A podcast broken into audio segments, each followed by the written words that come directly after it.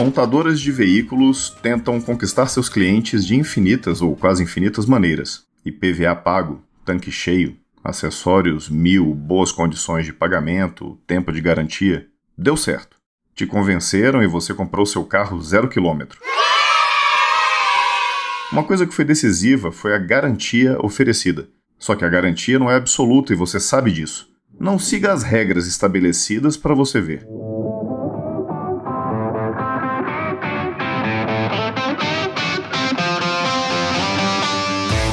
Sou Odonto, o podcast para quem vive a odontologia de corpo e alma. Um projeto do Caminho Criativo, apresentado por Gustavo Rivera e Tiago Menegazzi.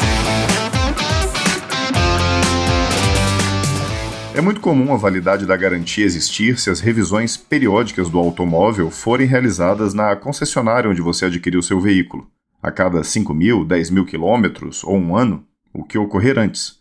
Você precisa respeitar as condições impostas para manter válida a garantia oferecida pela montadora. Você não esperará pelo barulho estranho, pelo mau funcionamento para levar seu carro na revisão. Você batalhou e não foi pouco para ter seu carro novo, e jamais deixou de fazer essas revisões. Dessa maneira, você tem ou terá problemas com o carro? Nenhum, ou praticamente nenhum. A prestação de serviços da empresa é ótima. Fazem todos os procedimentos de acordo com os prazos estabelecidos e o carro está sempre funcionando muito bem. As duas partes dessa relação estão satisfeitas, cliente e empresa. Como qualquer máquina, também carecemos de revisões. Não é incomum escutarmos que tratamento odontológico é caro. Não faço objeções absolutas, porque se formos considerar a realidade financeira do povo brasileiro, realmente não é um serviço amplamente acessível. Muito pelo contrário. Só que também é muito comum o fato de uma grande parte das pessoas somente buscar tratamento quando alguma condição urgente ocorre. Aí, quando nós dentistas realizamos o exame clínico e solicitamos os complementares, detectamos muitas necessidades de intervenção que talvez nem teriam existido se as revisões periódicas fossem realizadas. Desde antes de sermos dentistas, escutamos sobre a necessidade de revisões odontológicas periódicas, em regra, de seis em seis meses, essa periodicidade é uma regra tal qual aquela da política de garantias para seu carro zero quilômetro? Você e eu sabemos que não. Não necessite la garantia, la garantia sou eu. Sim.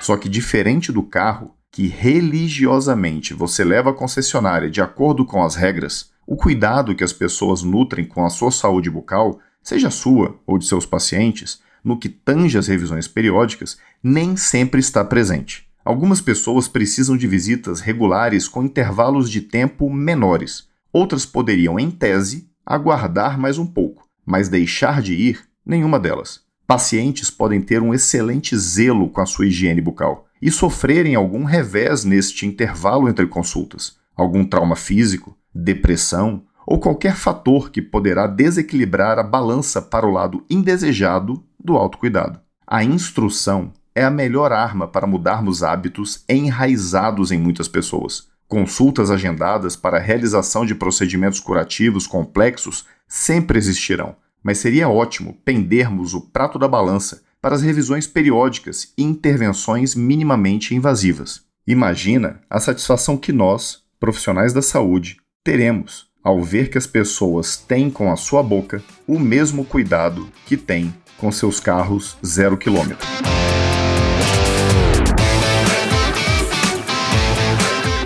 E aí, pequena alma, como está a sua preocupação com o retorno periódico dos seus pacientes? Tenho certeza de que você já ouviu de alguns dos seus pacientes um questionamento sobre uma potencial garantia dos serviços executados, não?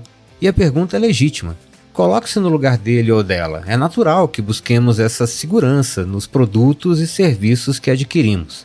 E na odontologia não é diferente. A questão reside especialmente na maneira pela qual vendemos os nossos serviços. Obviamente, os erros de indicação e execução dos tratamentos são um caso à parte e são passíveis de reparação.